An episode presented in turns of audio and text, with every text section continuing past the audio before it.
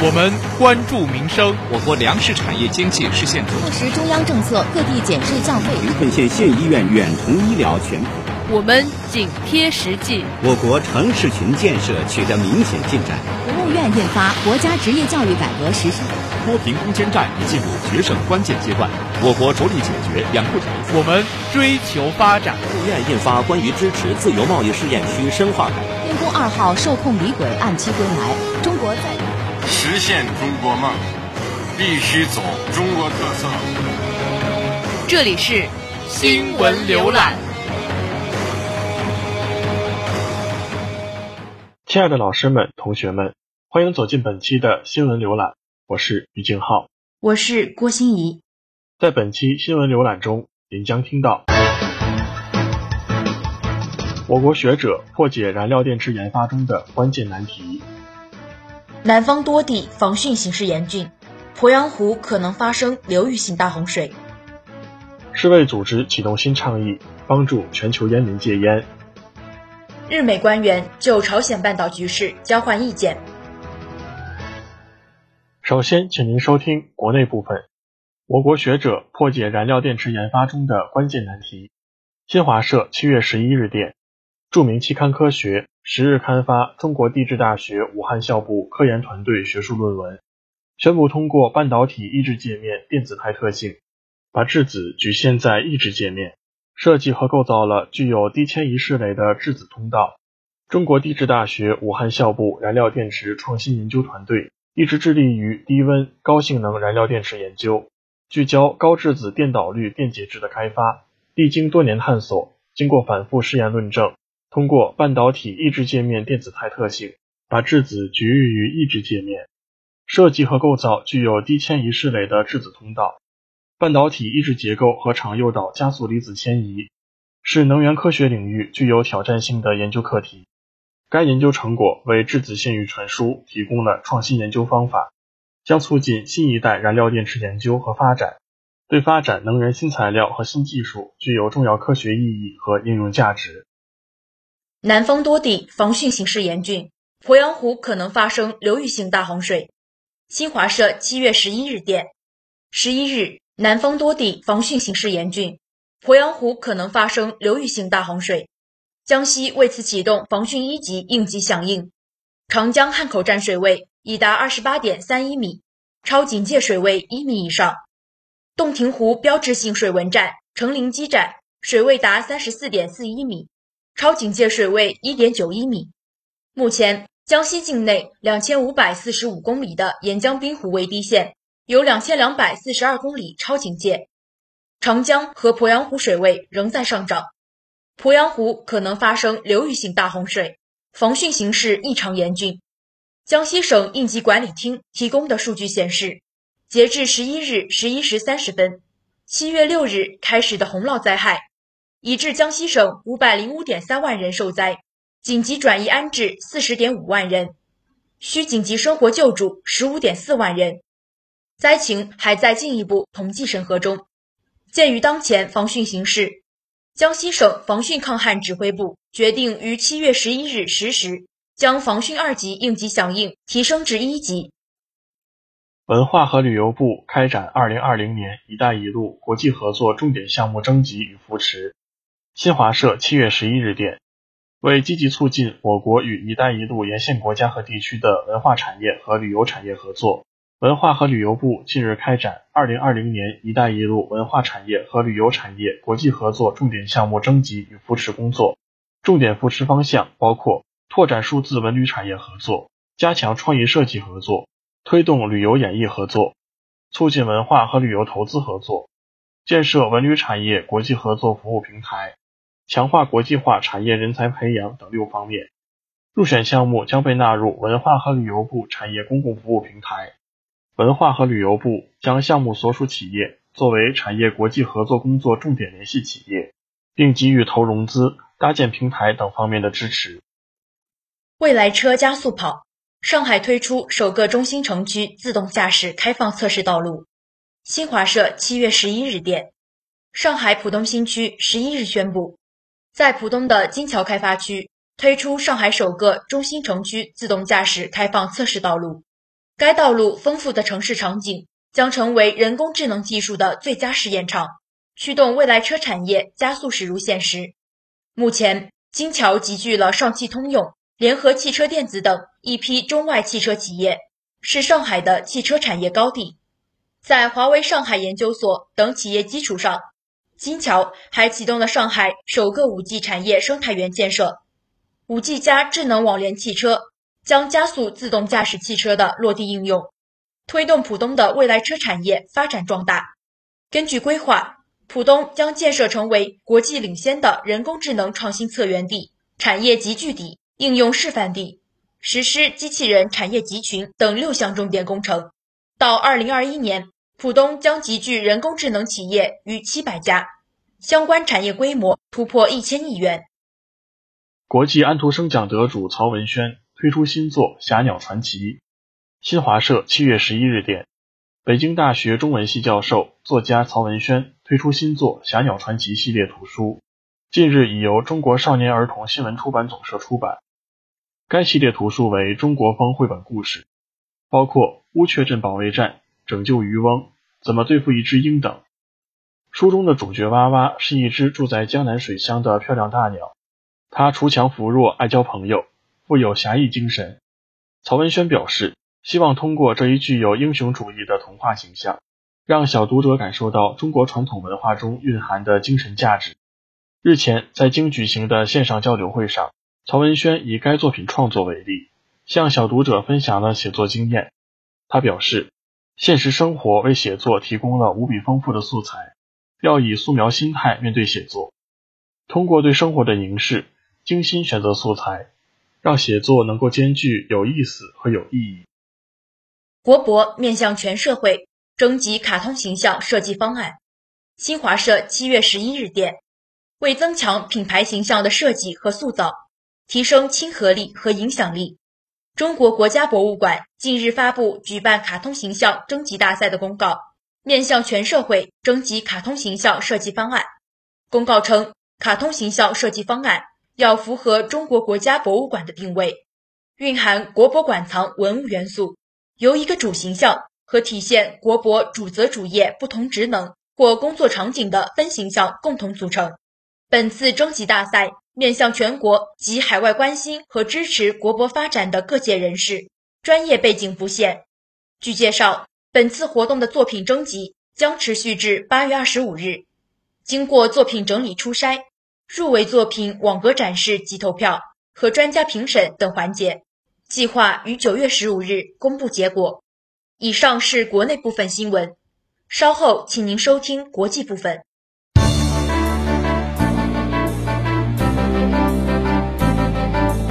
闻说国内大事，呈现神州风采，见证世界风云，展示环球万象，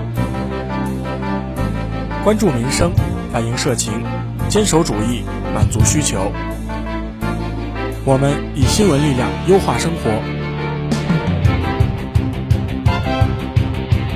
周一下午，敬请收听新闻浏览。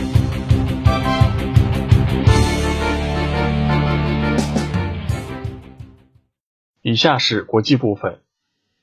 世卫组织启动新倡议，帮助全球烟民戒烟。新华社七月十日电，世界卫生组织十日宣布启动一项新倡议，以帮助全球十三亿烟民在新冠大流行期间戒烟。世卫组织总干事谭德赛当天在例行记者会上说，这一倡议将帮助人们不受限制的获得戒烟所需的资源，如尼古丁替代疗法。来自数字卫生工作者的建议等。据世卫组织数据，吸烟每年导致全球八百万人死亡。有证据显示，吸烟者比非吸烟者更容易发展成新冠重症病例。谭德赛说：“如果吸烟者需要更多动力来戒掉吸烟这一习惯，目前的新冠大流行正好提供了合适的动力。”谭德赛表示，世卫组织正处于为该倡议增加更多合作伙伴的最后阶段。并鼓励制药和科技公司加入这一行动。他表示，世卫组织将首先在约旦启动该倡议，然后未来几个月在全球推广。日美官员就朝鲜半岛局势交换意见。新华社七月十日电，日本外务大臣茂木敏充十日与到访的美国副国务卿、朝鲜政策特别代表斯蒂芬·比根在东京举行会谈，双方就朝鲜半岛局势交换意见，并表示两国将进一步深化同盟关系。据日本媒体报道，茂木在会谈中说，在当前安全环境下，加强日美同盟很有必要。日美联合起来，对维护自由开放的印太地区至关重要。比根表示，同盟关系是日美两国关系的基础，美国将尽力维护这一关系。据报道，比根还与日本防卫大臣河野太郎举行会谈。比根表示，美方已准备好与朝鲜方面进行对话。河野在会谈中表示，朝鲜即使发射短程弹道导弹，也明显违反联合国安理会决议。河野在会谈后的记者会上说。日美将加强在导弹防卫方面的联合行动。摩尔多瓦延长公共卫生紧急状态至七月三十一日。新华社七月十日电，据摩通社报道，摩尔多瓦总理杨基库十日主持召开全国公共卫生特别委员会会议，评估当前新冠疫情。他表示，尽管本国新冠确诊病例最近三周出现下降迹象。但本地区疫情和国际疫情形势依然不容乐观。鉴于此，会议决定本月十五日到期的公共卫生紧急状态延长至三十一日。摩尔多瓦于三月七日报告首例确诊病例，并于三月十七日宣布进入为期六十天的国家紧急状态。从五月十五日起，摩以公共卫生紧急状态代替国家紧急状态。截至当地时间十日十七时。人口仅约三百五十万的摩尔多瓦累计确诊病例一万八千九百二十四例，累计死亡六百三十五例。摩卫生部公布的统计显示，最近十天新增确诊两千三百一十一例，检测总量一万六千五百八十七份，阳性率高达百分之十三点九。人民行动党在新加坡国会选举中获胜。新华社七月十一日电，新加坡国会选举结果十一日揭晓。执政党人民行动党获得国会九十三个席位中的八十三席，反对党工人党获得十席。根据选举官陈明瑞十一日凌晨公布的信息，人民行动党在十三个单选区和十五个集选区获得胜利。据当地媒体报道，人民行动党的总得票率为百分之六十一点二四。新加坡总理、人民行动党秘书长李显龙。在选举结果公布后表示，人民行动党在选举中的成绩虽然没有预期中理想，但仍显示该党获得民众广泛支持。选举结果也显示，一些民众深受危机打击，对未来感到不安。他表示，这次选举攸关执政党领导层的顺利交棒，他决心把一个完好无损、运作良好的新加坡移交给下一个领导团队。法国重申支持世卫组织。新华社七月十日电，据法国外交部网站九日公布的消息，法国外交部长勒德里昂表示，世界卫生组织对于开展多边主义国际合作非常重要，法国致力于维护和支持世卫组织。勒德里昂日前在法国国民议会外交事务委员会听证会上说，法国致力于维护和支持世卫组织。世卫组织是卫生领域采取多边主义行动的机构，在此方面的作用不可替代。此外，法国外交部网站九日还重申了法德两国关于加强卫生领域多边主义架构的部长级会议共同声明。声明强调，世卫组织高度依赖其成员国和非国家组织的自愿捐款。法德认为需要为世卫组织调动更多的长期资源，从而为应对卫生紧急情况做好准备。俄方表示，乌克兰应尽快就落实明斯克协议表明立场。新华社七月十日电，俄罗斯总统办公厅副主任科扎克十日表示，乌克兰应尽快就是否继续落实解决乌东部问题的明斯克协议表明立场。科扎克十日在接受俄罗斯媒体采访时说，乌克兰副总理涅兹尼科夫日前表示。明斯克协议在很多方面已不具有现实意义。需要明确的是，这是乌克兰官方立场还是列兹尼科夫的个人立场。乌政府应该明白，退出明斯克协议会引发严重后果。科扎克表示，明斯克协议仍然是解决乌东部问题的基础性文件。乌政府退出明斯克协议将导致俄德法乌诺曼底模式四国机制破产，并无限期推迟乌东部冲突问题的调解。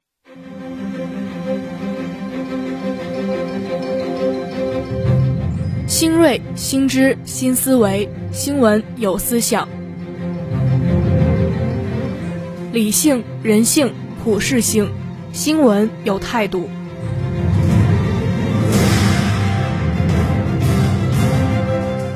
从国内到国际，新闻浏览，我们提供你想要的新闻。以下是一组简讯。新华社七月十一日电，国家发改委紧急下达三点零九亿元救灾应急资金，支持暴雨洪涝灾害地区抗灾救灾。新华社七月十一日电，我国电子政务排名大幅提升，在线服务水平进入全球领先梯队。新华社七月十一日电，故宫博物院平面示意图首次亮相邮票。新华社七月十日电。尼泊尔多地暴雨引发灾害，至少十二人死亡，三十五人失踪。新华社七月十日电，意大利暂停与十三个国家的航班往来。新华社七月十日电，美国拟对十三亿美元法国商品加征关税。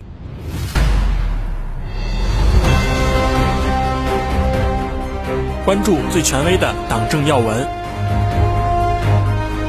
聆听最全新的高层动态，了解最精准的思想理论，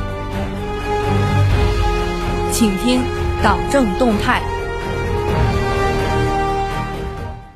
习近平同俄罗斯总统普京通电话。新华社七月八日电，国家主席习近平七月八日同俄罗斯总统普京通电话。习近平指出，六月下旬。俄罗斯成功举办卫国战争胜利七十五周年红场阅兵式，向全世界展示了铭记历史、捍卫和平的坚定决心。日前，俄方顺利举行全民投票，高票通过宪法修正案，充分体现了俄罗斯人民对俄罗斯政府的支持以及对俄罗斯政府治国理念的认同。中方将一如既往坚定支持俄方走符合本国国情的发展道路。坚定支持俄方加快实现发展振兴。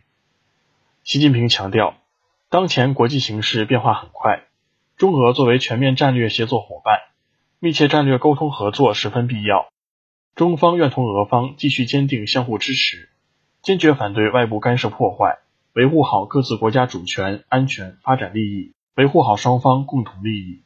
普京表示，近日俄罗斯全民投票，高票通过宪法修正案。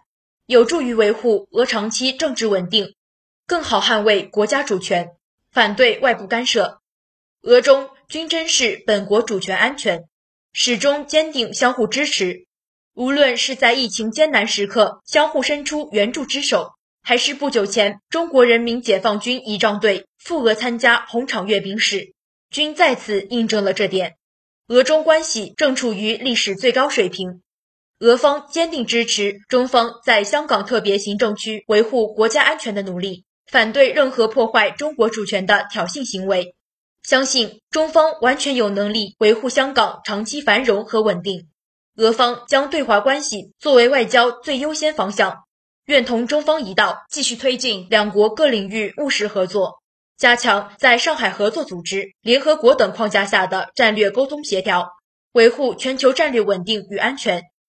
普京就中国南方多地发生洪涝地质灾害表示慰问，习近平对此表示感谢。大千世界无奇不有，新鲜事情闻所未闻，国内国外妙趣轶事，事事都有不同看点。奇闻异事带您走进另类新闻事件。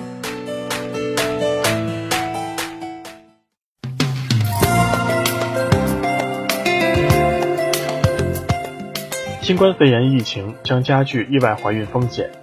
七月十一日上午，国务院联防联控机制举行发布会，介绍巩固防控成果、保障妇幼健康有关工作情况。会上，联合国人口基金驻华代表洪腾介绍，由于世界各地的供应链受到破坏，影响了包括避孕药具在内的卫生用品的供应，并加剧了意外怀孕的风险。由于有些国家处于封城的状态，这使得他们的卫生系统应对新冠疫情具有更大的负担。同时，性和生殖健康的服务被边缘化，基于性别的暴力也在上升。联合国人口基金最近的研究强调，如果封锁的措施持续六个月，卫生服务就会中断，低收入和中等收入国家就会有上千万妇女可能无法获得现代的避孕药具，导致数百万妇女意外怀孕。也许还将发生众多的基于性别的暴力事件。人口基金预计，在这个十年中，新冠疫情将使全球在结束可预防的孕产妇死亡、计划生育以及防止基于性别的暴力和针对妇女和女童的有害做法方面的进展至少减少三分之一。东莞虎门一海滩出现大量猪蹄，多部门介入调查。十一日上午。东莞虎门威远岛临近虎门大桥一带的海面上以及沙滩上，突然出现大量猪蹄。目前，多部门已介入调查。经向海战馆的管理人员了解，十日二十三时左右，有零星的猪蹄飘上沙滩。由于夜已深，打算十一日上班就进行清理，但到了十一日上午，成千上万的猪蹄差不多铺满了整个沙滩。于是联系虎门市政部门前来支援。目前，虎门市政部门对海战馆附近沙滩的清理已经基本完成，但他们发现出现猪蹄的地方远不止海战馆前的这片沙滩，附近海岸线都出现了这种情况。据现场工作人员估测，全部猪蹄可能超过二十吨。为避免它们在高温下加快腐败变质，影响周边的景观和环境。市政工作人员仍在全力清理这些漂浮到虎门的猪蹄，这批猪蹄的源头、货主等具体信息待相关部门进一步调查。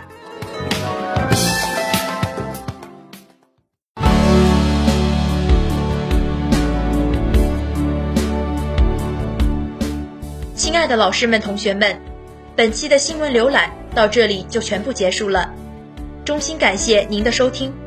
更多资讯，敬请关注江苏大学广播台新浪微博。您也可以关注我们的微信公众账号 u g s g b t 以及官方 QQ 三二三三八八四幺六七，查询相关信息。或者下载蜻蜓 FM，同步在线收听我们的节目。您还可以下载网易云音乐，搜索江苏大学广播台进行收听。我们下期节目时间再会。再会。